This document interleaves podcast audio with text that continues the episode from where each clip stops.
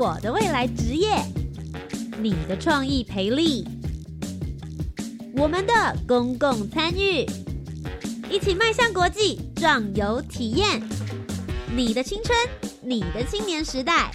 这里是青年故事馆。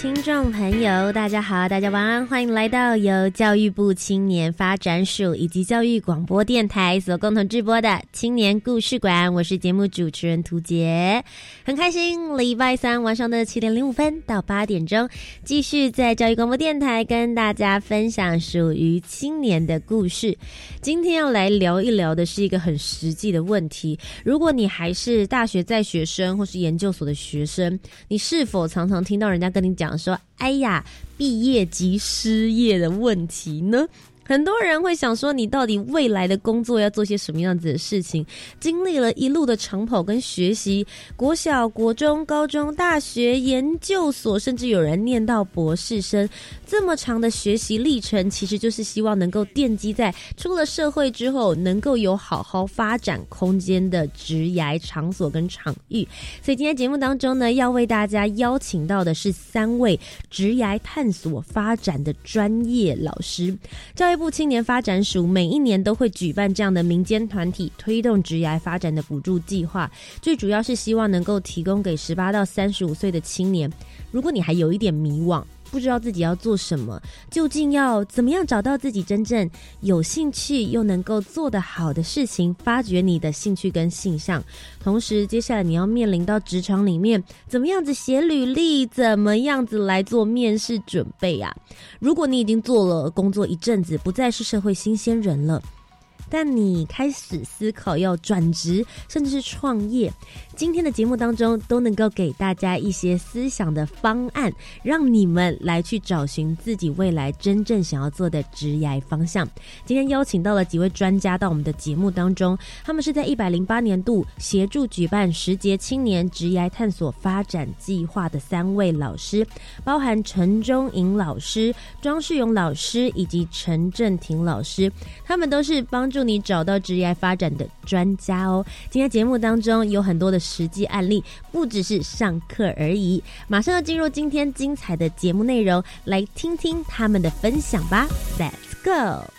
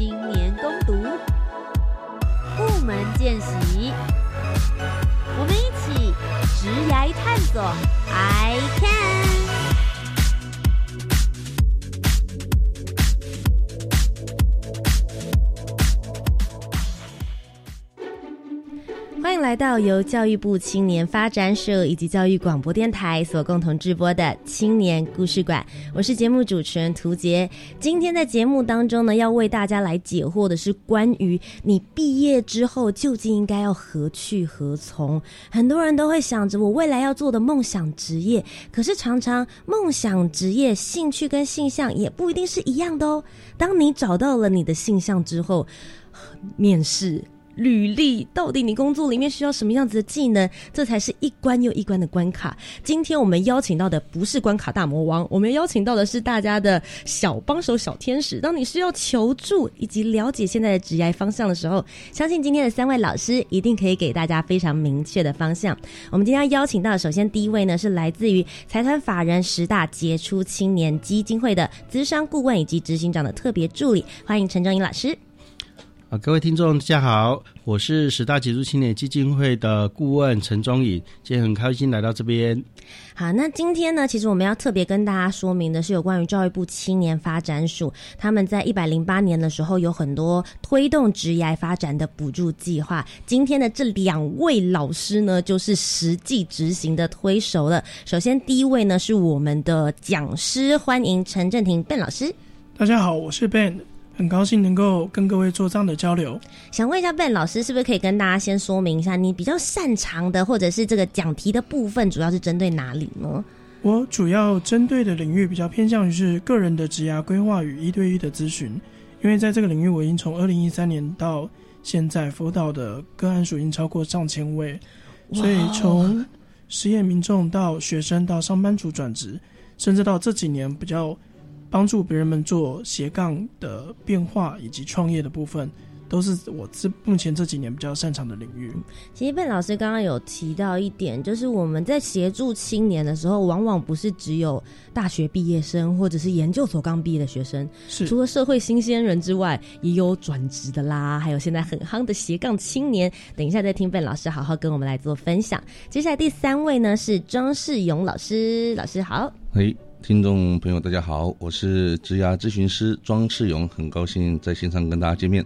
好，老师刚刚说这个职涯咨询师嘛，对不对？哎，这个其实是不是也算是一个新兴的行业名称呢？这个应该算是在这几年来比较多投入在大学或者是在就业服务中心里面，提供一些失业的民众或者是青少年他们在求职方面的一些服务。好，OK，所以今天三位老师呢，个别带着他们非常多把的刷子来到了我们的节目当中，要来替大家解惑。那首先，其实我会想要先问一下钟云老师，这一次我们想要帮助大家的单位，我光听到名称我就觉得说，哇，里面的青年应该是人才济济。财团法人十大杰出青年基金会今年去承办了教育部青年发展署这样的职业发展推动计划，想要问一下。呃，道竟十大杰出青年基金会其实平常在做一些什么样子的事情呢？OK，好的。呃，我们财团法人十大杰出青年基金会，我们主要有两个大的方向。呃，第一个当然就是协助青商会每年选出十大杰出青年。嗯，那也因为我们每年需要协助选出十大杰出青年，所以我们对青年的培训。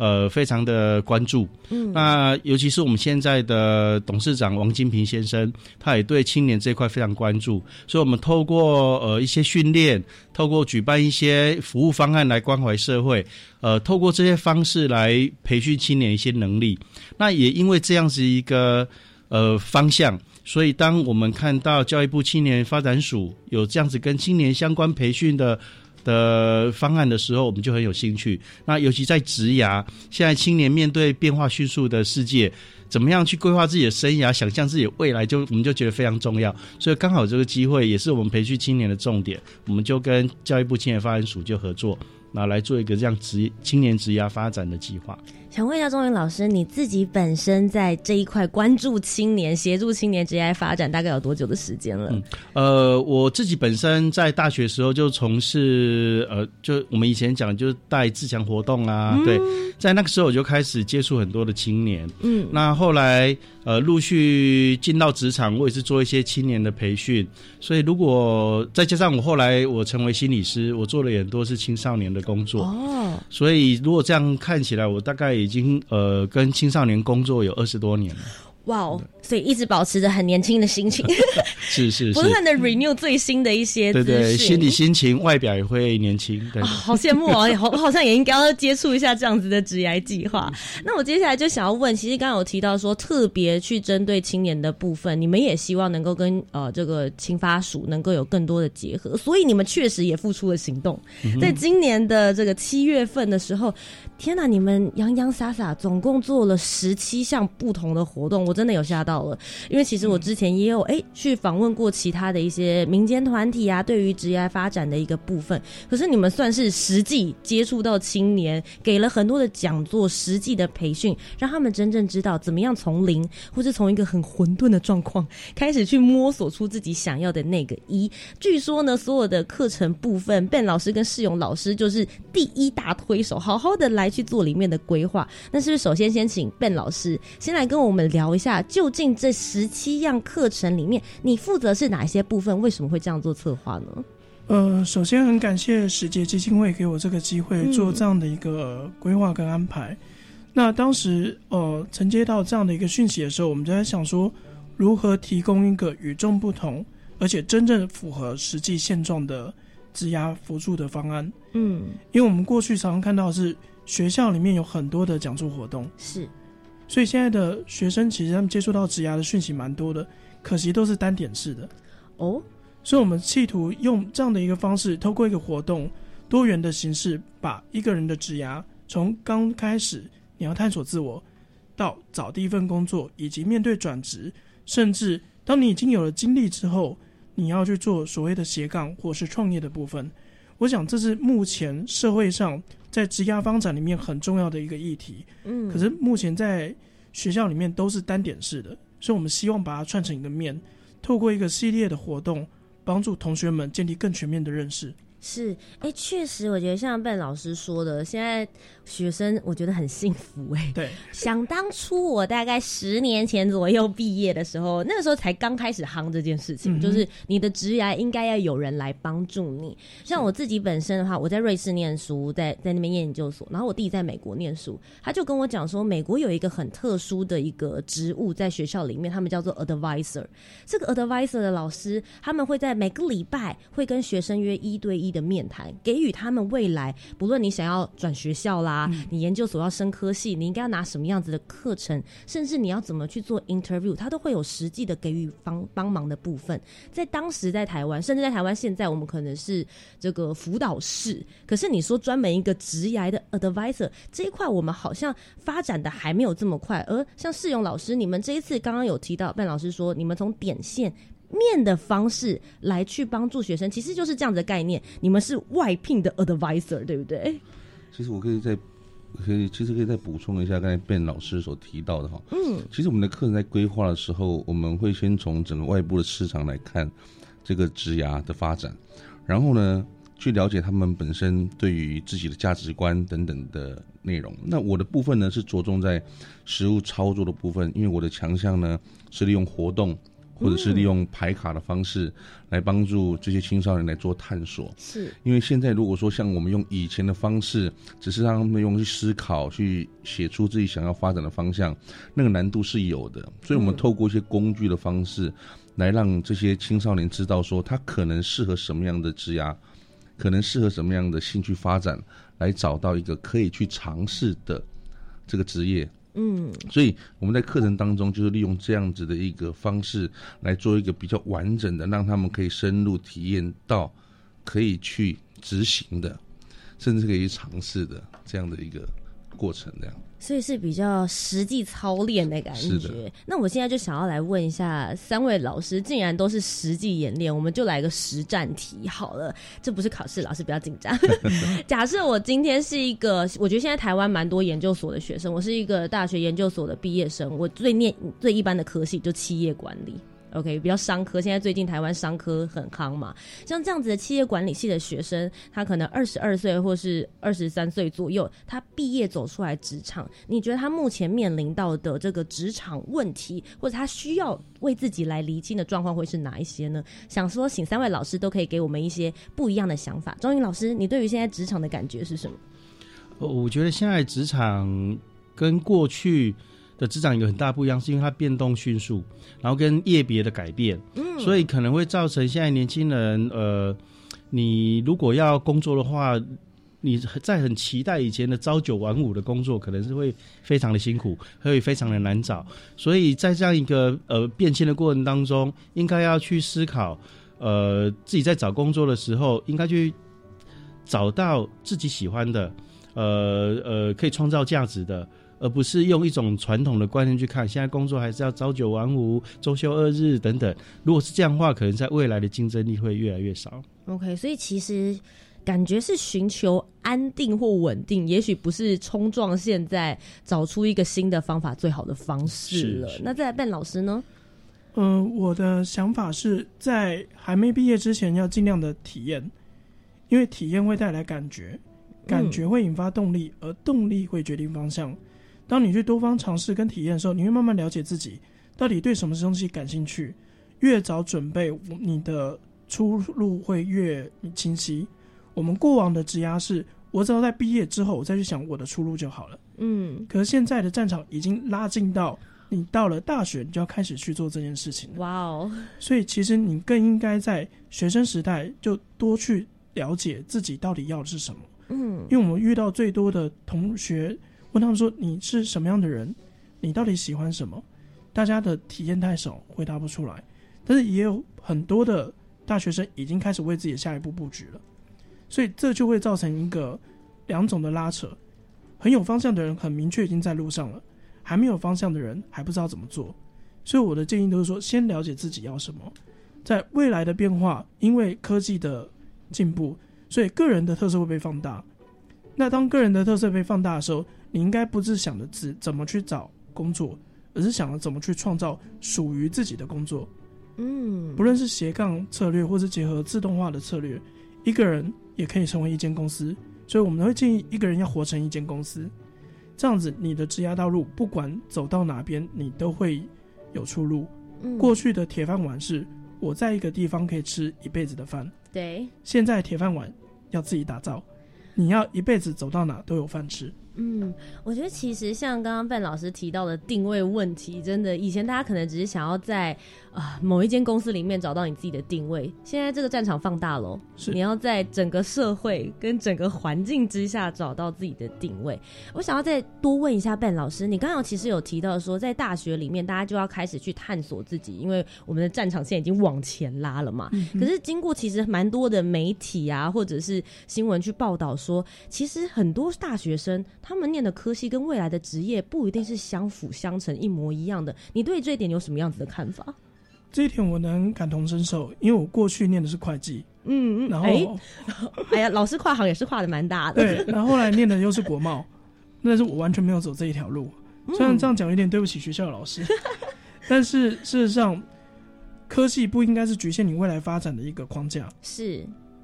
我们在学校学的更重要的是软实力的累积，所以我过去在学校办活动、策划活动，反而造就我现在很多在职场上面可以运用到的能力，都是在学校社团以及在打工的时候累积的。嗯，所以学校我们除了学好基本的专业知识以外，你应该要更早的去探索你对哪个领域更感兴趣，是，因为你越早在那边扎功夫，你的起跑线就会越领先别人。嗯，其实我觉得像笨老师刚刚就是提到，大家不要傻傻的。如果你现在还是学生，还是幸福的学生，不用再去思考太多这个生计方面的问题的话，除了课堂之外，应该要花一点时间去寻找一些别的方向，或是让你的生活能够更丰富，因为体验不一样的事情。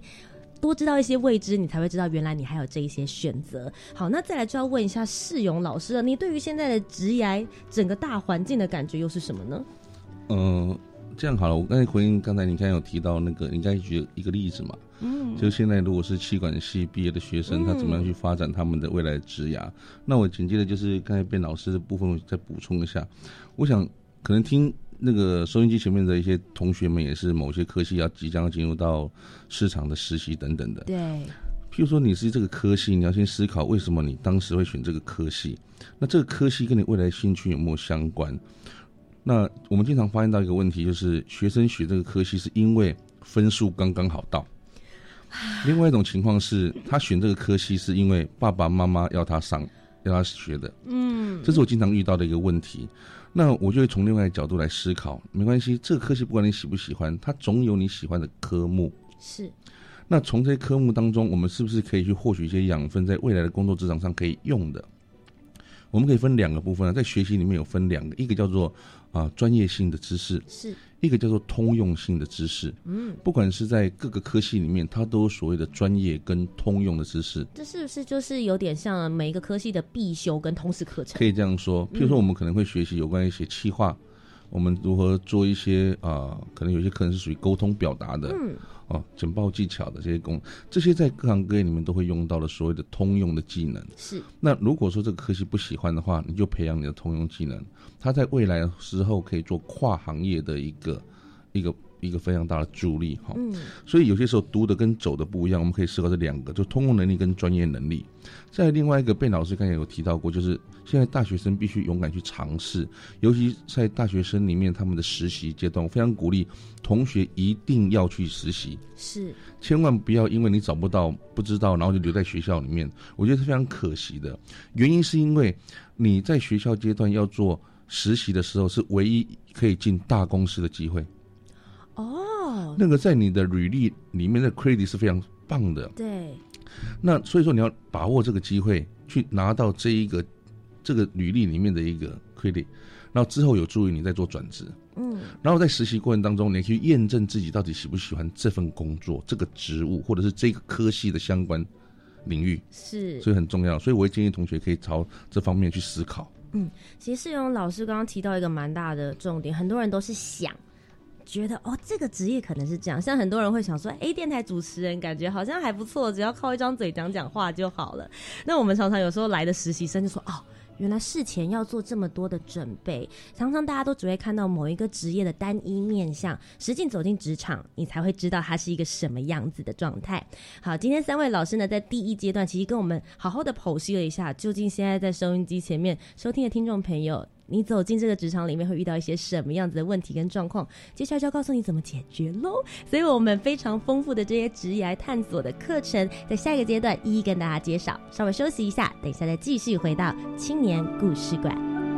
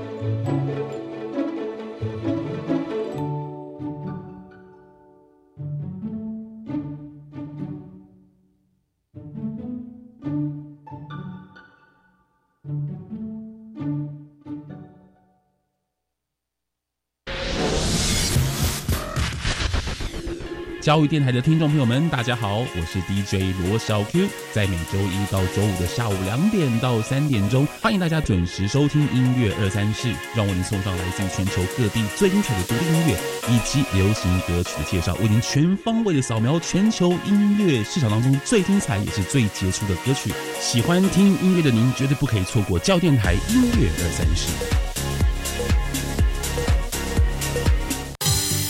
儿子啊，帮妈到银行汇钱给王阿姨好吗？怎么回事啊？昨天她用一个没看过的手机号码打给我，说是刚换新门号，今天就突然打来借钱。妈，这很像新闻常说的假亲友真诈骗，最好再确认一下。啊，那我现在就打王阿姨家里电话问清楚。接到亲友用陌生号码来电借钱，应透过其他联络方式再次确认，以免遭到诈骗。以上为刑事警察局广告。大家好，我是静宜大学大众传播系系主任李明颖。具备良好的媒体素养是每个现代公民不可或缺的能力。我们应该要负起传播的责任，不轻易散布未经查证的消息，也不做假新闻的推手，做个耳聪目明的乐听人。大家一起来成为媒体素养的好公民。以上广告由教育部提供。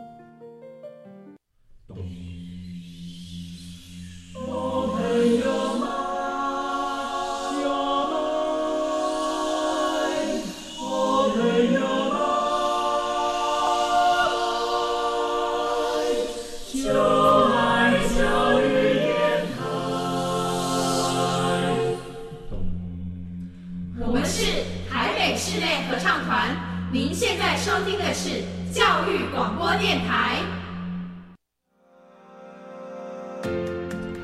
回到由教育部青年发展署以及教育广播电台所共同制播的青年故事馆，我是节目主持人涂杰。迷途的羔羊们，今天我们要继续来帮大家指引明灯。职涯发展辅助计划就是希望可以帮助你们找到你们自己喜欢的未来工作。今天请到的三位专家呢，再一次一一帮大家介绍一下。首先，第一位是来自于财团法人十大杰出青年基金会的陈专义老师。各位听众，大家好。再来就是我们的超级讲师笨老师，各位听众大家好，以及我们的世勇老师，嘿，大家好。首先，周颖老师，你们在规划这个课程，刚刚有讲，总共有十七大项，其实还蛮多的。每一个点的部分，你们是怎么样子透过他们职涯，慢慢一步一步的引导他们走进跟找到他们想要的职场方向呢？OK，好，我们当初在规划这个的时候，有跟呃，就是卞老师还有世勇老师，嗯就讨论了好多次。那他们是直接从业界的实务经验提供给建议。那后来因为呃，我们希望它更符合青年的需求，所以我们特别有去查了一些政府单位相关的调查的资资料。就我们譬如说，以二零一八年，我们发现呃，整体失业率来说，以二十到二十四岁跟二十五岁到二十九岁这个区间的失失业率是最高的。真的假的？是是是，他呃有就是大概二十到二十九岁这个青年失业问题比其他年龄层更严重。我们以劳动部也显示哈，在求职困难当中，第一名是精力不足，那第二名呢是不知道自己适合做哪方面的工作，然后第三个就技能不足，第四个就是求职面试不足，也不会写履写履历，那在第五名就是适合的职缺太少。那我们在这样的一个也也从调查数据比较客观的研究，跟两位老师在业界非常资深的经的经历，我们就觉得如果是这样的话，那青在青年刚踏入职场，他就会碰到几个问题，所以我们就把它规划了四个阶段，就引导青年去了解这一些。那等他们出长找到工作之后，就会开始呃带领他们透过我们的呃课程当中学习怎么样在职场上应该要有。的应该有的态度跟思维，那工作一阵子，我们发现青年有个特色，就他开始会觉得这工作不适合自己，嗯，哦，即使他探索过了，可是实际上进入到职场里面，可能跟自己想的不一样，于是我们就开始会有想要转换跑道，所以我们就。也有课程协助青年。当你要转换跑道的时候，你应该有什么样的想法？应该有什么样的规划？所以等于说，我们这个整个规划系列是完全否青年他们可能在踏入职场这前四年十年会碰到的状况而设计的。是钟颖老师，刚刚我没有想到说，原来你们真的是有根据，比如说大家现在提出来的问题，甚至统计的资料，好好的来去规划这些课程，表示他其实真的不是只是给予你 OK 啦，你需要的我给你，或是我擅长的我丢给你，而是反过来的设计。你需要什么？你有什么样子的问题？我来提供你解决的方式跟方法。所以实际来，老师两位，这个我们今天的笨老师呢，还有世勇老师，就是实战经验了。刚刚讲到实际规划的四个阶段里面，我们就一个一个阶段来破解。首先，笨老师，你这个部分在第一阶段跟第二阶段的时候，给了一些什么样子的帮助跟指引呢？嗯，首先我们在第一个阶段最重要的部分就是在做自我的探索。嗯。所以要帮助大家理清我是谁，我到底我可以走的方向是什么。所以我们在第一天的前，应该说前两天，我们在建立基础。当你对自己基础有认识之后，从价值观、兴趣跟你的特质，甚至到你的专长，逐步的，我们透过卡牌跟体验活动，以及帮助他们了解现在职场的趋势现状。所以在两天的一个呃初步的一个打基础的应对里面。大家会带走自己属于自己的探索书，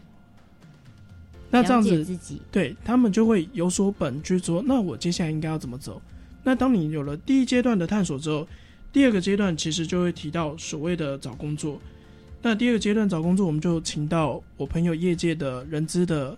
每天都在收履历表的人，嗯，由他们实际告诉你业界的人在想什么。那当然，只有这样的一个讲座还不够，我跟世勇老师又跳下去做一对一的陪伴。一对一的面试模拟，哇！针对你的履历表，针对你的面试技巧，再给予修正，跟再给予一些回馈。那我们希望就是做到课程中，我们只能对大家建立统一的一个概念，但是个别的，我们又针对个别的指导，针对你的需求。那我就想要问一下世勇老师，其实刚刚被老师有提到，就是说我们会有一个两天一夜的探索营队，帮助大家找出你自己的兴趣还有性向，有没有什么方式可以提供给他们，可以更精准的找到自己喜欢的事情？有，我现在其实就可以提供一些方式哈，让这些在收音机前面的听众朋友呢试试看。嗯，你可以准备一张纸，然后一支笔，然后你开始写下你最喜欢做什么事情，你就开始写。一直写，一直写。譬如说，我喜欢唱歌，我喜欢画画，我喜欢说服人家，我喜欢跟人家互动，或者是我喜欢设计，我喜欢拍片，我喜欢剪接，什么都可以。然后呢，你把这些非常喜欢做的事情通通写下来之后，我们来做第二个动作，叫做分类。哦，我们来分类，因为每一个你喜欢做的事情，它有很多的类别。譬如说，它是属于沟通类的，嗯，譬如说，它是属于创意发想类的。譬如说，有一些是属于资讯，譬如说控制的等等的哈，这些类别你分完之后，你可以找到一个方向，你最喜欢哪一种类别的能力？因为我们在找工作，它是跟能力非常直接相关的。一份工作如果可以发挥到你最喜欢用的能力的时候，它代表这个工作你的持久度会比较长。是，但是现在往往会遇到一件问题，就是哦。你会的能力不代表是你喜欢的，所以我们要探索的是你喜欢发挥什么样的能力，在你的工作上，我们去找出这些因素之后，可以来做比较。那我还有一种方法可以提供给各位呃青少年，就是你把你的能力通通写下来之后，你去对应某一个工作，譬如说我对应一个业务的工作，嗯，我对应一个服务业的工作，然后用自己的认知去勾选。在这一份工作里面，我可以用到几个我喜欢的能力。哦，那勾的越多的，代表你应该要优先去尝试这一份职业，因为它可以发挥到你最多的能力。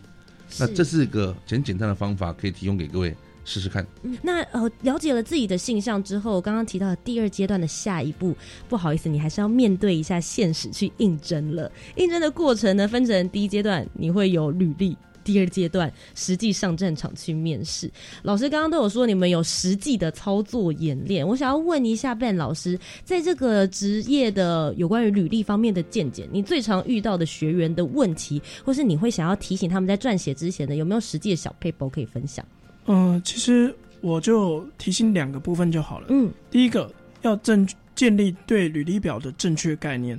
履历表不是你的规格说明书，履历表是广告。哦，哦，它是你的使用说明书，是因为你的履历表是你自我行销的媒介，是，企业透过履历表对你感兴趣之后，才会进一步找你去面试。嗯，所以你要清楚的知道这一份文件它要达到的效益是什么。你要用对方的角度去思考，而不是只自己想写什么就写什么。这我们可能看到很多人在写履历上面会在基本心态上面又犯了一个比较显著的盲点。嗯第二个部分是，很多人觉得自传随便写写就好了。我们也看到很多人不擅长写自传，嗯那我们发现其实这是很可惜的，因为在履历表我能看到你过去做过什么事，可是只有透过自传，我才能了解你这个人的风格、你的逻辑、你的特质。所以其实往往在自传的时候，我们会真正去了解这个人到底适不适合我们团队。嗯可是往往很多人在写自传这一块是一个比较高的障碍，因为可能大家对于呃自要写关于自己的一个介绍是一件比较害羞跟比较不习惯的事情。是。但是这一段是我们企业主很重视的，其实台湾的教育啊，很多时候大家都说矮矮内含光，对，常常被人家称赞的时候就啊没有啦，没有这么厉害，不好意思啦。可是其实，在履历上面不可以这么 不可以这么谦虚了，对不对？没有叫你夸大，可是我喜欢老师刚刚说的方法，就是用广告的方式。广告方式是你必须要清楚的表达你所拥有什么样子的特点，你要被人家看到的东西。想问一下世勇老师，在面试关卡，你们最常看到的问题又是什么呢？其实，在面试的这个阶段哦，也有很多的同学都会问到老师，我应该怎么样表现出最好的一个状态出来，或者是我表现出这个面试官他想要的样子。那我通常都会给同学两个字，叫正直。哦，为什么叫正直呢？我说表达就是同学们，你是什么样子的人，你就要表现出你那个样子。你千万不要因为要找一份工作而想要改变自己的样貌。譬如说，这份工作他想要一个活泼的一个人，所以你就故意把自己表现的非常活泼。哦，哎，确实有时候会为了把自己装进那个框框，变成那个样子。所以这个时候，如果很幸运的你被录取了，那我相信很快的你就露馅了。嗯，那我们必须承认一件事情哦，在现在所有的求职的市场，在看履历这件事情，非常多的面试官他们都是凭感觉的。哦，第一个，他会从你的照片；第二个，就是从你的学经历背景跟你以前所经历过的。但是那些都是文字，他无法真正去体会你的能力到底在哪边。唯有真正进入公司之后才会知道。嗯，所以我希望你在面试的时候能够真正的表达出几个面向。第一个，你的态度、你的价值观、你的知识、你的技能、你的经验等等。那呃，如实的去表现出来自己应该有的样子。那面试官会因为自己个人的喜好，会决定他要不要用你。嗯，当然，如果你面试没有被录取到，其实不代表你不好。我经常会讲的就是因为那个磁场不对，嗯，这个人不太适合你。那事实上，在很多大厂，我就不先哪些厂哈，他们在找人的时候，基本上他们只锁定某种性格的人。嗯，我举例来说，譬如某些大厂他们是做这个制造业的，那么他们需要找的是有关于像是作业员这方面的。好，那他们希望找的就属于稳定的。你这可能很活泼，在学校里面参加过非常多的社团，也担任过非常多的领导的职务。对不起，对他们来说，这不是我要的嗯因为我要的是一个稳定性非常高的听话的人。每位同学，你在面试找工作的时候，保持你原来应该有的样子，不要为了这个市符合这个市场而改变自己的样子。那你就必须要去不断的去试这个市场，有没有可以找到你的位置？有唯有不断的尝试，才能够去找到真正适合你的。不过，其实除了社会新鲜人之外呢，其实有另外一块的青年也非常需要辅导。就是当他经过了几次的职场经验，他突然觉得这好像不是他真正想要的，他想要转职了。又或者是现在有很多的年轻人，大家说：“呵，我当员工当很久了，我现在决定要出来创业，自己当陶给。”现在台湾的这个创业潮趋势也非常非常的好，所以我们在这一次的十节青年职业探索发展计划里面的第三跟第四阶段，刚刚钟颖老师就有提到，其实是希望针对转职以及创业的人也能够给予一些辅导，可不可以来跟我们谈谈这一段的课程跟计划里面又是怎么样做的呢？Ben 老师，呃，首先我们在第三个阶段谈的是转换跑道。那在第三个阶段，我们透过实物的讲座，帮助大家去分析你过去所累积的，嗯，以及你接下来想要去发展的中间的 gap 在哪里。透过找到那个缺口跟 gap，你你就会发现说，其实很多的工作，当你对他厌烦的那一刹那，你要去思考的是，你厌烦的是主管、环境，还是这份工作本身？很多人在转换跑道的时候，没有一个对自己有一个很深的内心，是只凭感觉做事情的话，就很容易做出错的转职决策。所以我们在第一个这个部分，我们会带大家去醒思，整合你过去跟你过去累积的经验，以及你想要发展的方向，给你们一个比较客观跟明确的一个指指导。嗯那在第四个阶段谈的是创业，我们有导入一个创业的桌游。哦，对，因为很多人没有创过业，那我们透过一个桌游模拟你是经营者，那透过经营的呃桌游的一个形态，你就可以知道你的经营成果，去感受一下每个月发薪资给别人的感觉。嗯，那这样的话，体验完之后，很多人就说啊，当老板真的没有想象中那么简单很。有压力呀、对，所以我们透过这种游戏跟呃，我们请实际创业家来分享嗯，他自己的成功与失败经验，嗯，让大家更对创业这件事建立更全貌的认知。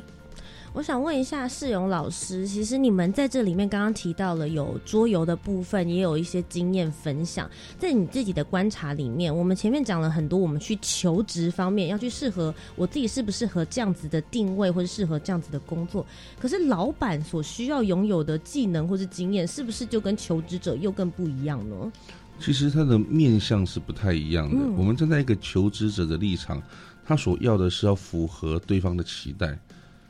嗯，公司有想要什么样的政策，想要执行什么样的命令，那你是不是能够做这件事情？那站在老板的位置就不一样了，因为站在老板的位置，他是全面、全方位的，甚至有很多事情是老板不懂的。所以，其实老板的技能，他有一个很大的部分是在人际关系跟懂人识人这一块。是，他要怎么样用这个人，那他也必须在实战的过程当中去累积这样的一个经验。所以我们经常看到非常多的一个新创的这个老板，他们还是在做所谓职员或者是一般员工在做的事情，他的高度是没有上来的，所以他必须像刚才卞所卞老师所提到的，我们那个桌游的游戏，它就是让你从八个面向去思考，我如何经营一个企业。所以想要创业的人，你可能要去思考有没有哪些通用的技能是你需要去学习的。嗯，譬如说了解人、规划、策略、合作、谈判，这些东西都是需要去思考的。嗯所以这我觉得这两个不太一样的面向。那今天在节目的最后呢，我也想要请三位老师，是不是也可以分别给这些十八到三十五岁的青年，给他们一些对于职涯，不论是未来寻找自己的性向、兴趣，还是他们要往自己梦想之路前进的时候，有什么样子的建议呢？首先是张颖老师，呃，我觉得青年要随时保持的觉察自己的能力，嗯，觉察自己的优势，觉察自己的呃劣势，觉察自己的兴趣，以及同时也要让自己更了解这个世界正在发生什么事情。嗯当这样子通盘了解之后，就更能找到自己未来如何在这个世界当中找到一个位置，然后站得好，站得开心。嗯，尽量去摸索所有你可以了解的那一些未知。再来是笨老师，我也建议把自己当成一个公司经营，做自己人生的执行长，勇敢的做梦，逐梦踏实，创造自己精彩的人生。创造自己的精彩人生跟价值，找到你在社会里面的定位。最后是世勇老师，哦，我想提供给各位的是，其实人生最重要的哈，不是努力，也不是奋斗，我觉得是那个选择，去选择一个真的你喜欢的，去选择一个真的适合你的，然后呢，你勇敢的去做这个选择，并且你要坚持你的选择，这样我相信一定会有一个成果的。探索自己，找到你对的那一个选择，并且要坚持努力。就像老师刚刚所提供的，这一次再一次非常谢谢台湾法人十大杰出青年基金会举办了一个这么好的活动，也希望明年的时候还有更多这样子的讯息，希望可以再来到节目当中跟我们的青年的做分享。今年我来不及参加，希望明年有机会喽。谢谢三位老师，谢谢，谢谢，谢谢。那么稍微休息一下，等一下再继续回到青年故事馆，跟大家分享更多教育部青年发展署即将举办办的精彩活动。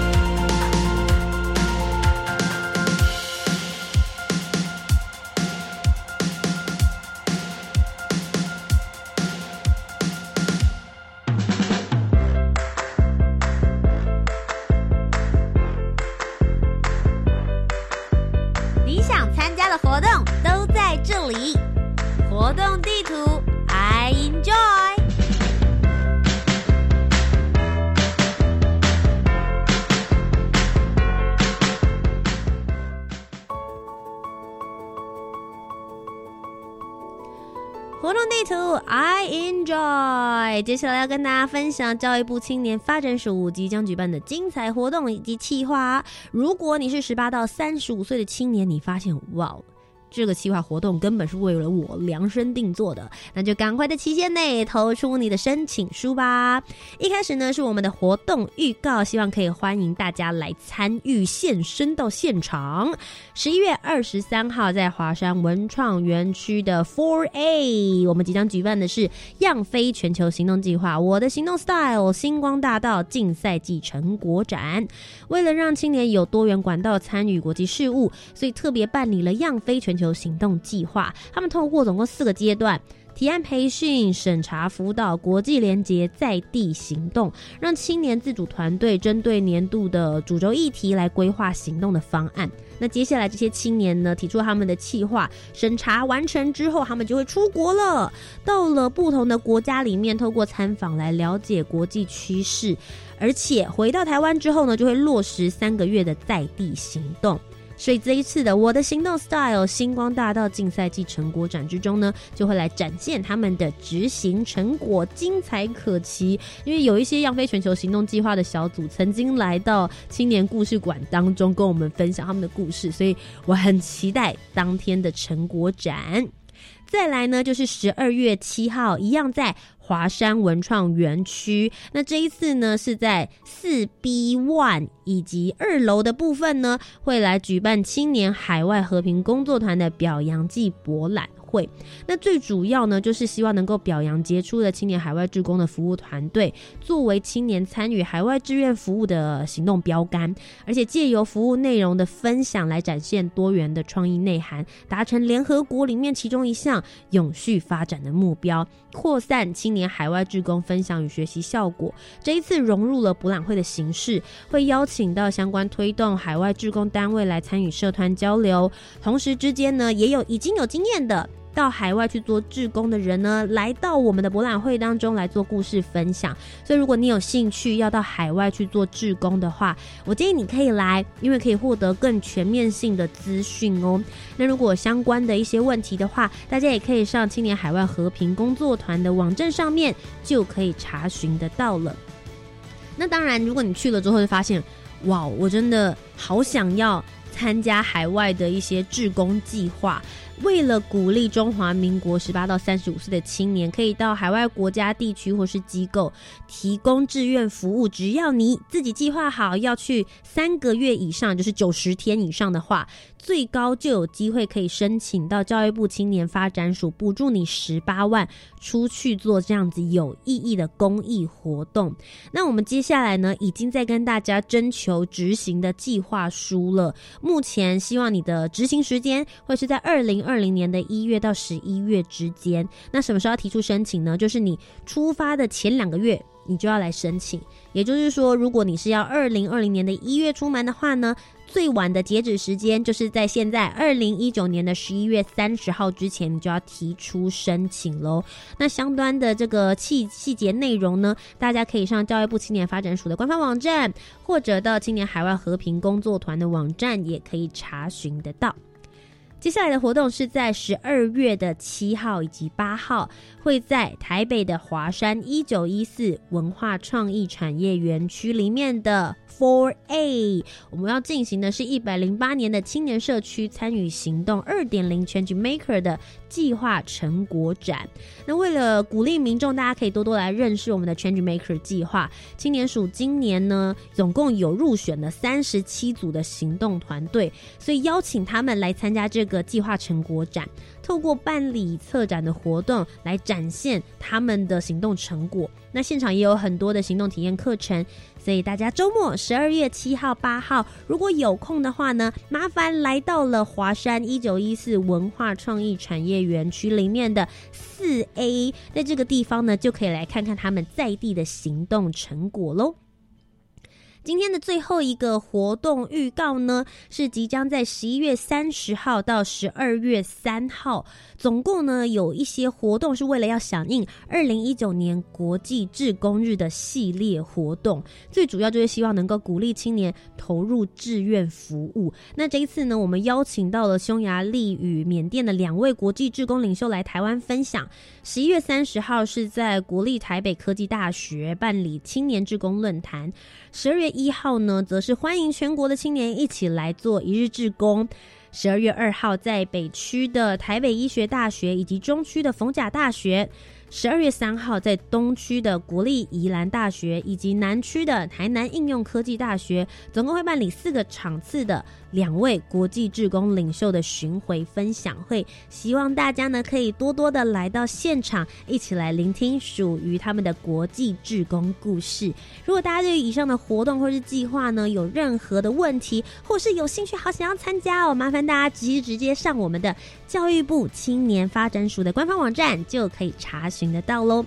以上就是我们今天的青年故事馆。如果你喜欢我们的节目内容，不要忘记了锁定每周三晚上的七点零五分到八点钟，就让我们一起来聆听属于青年的故事吧。我是节目主持人涂杰，我们下周再见喽，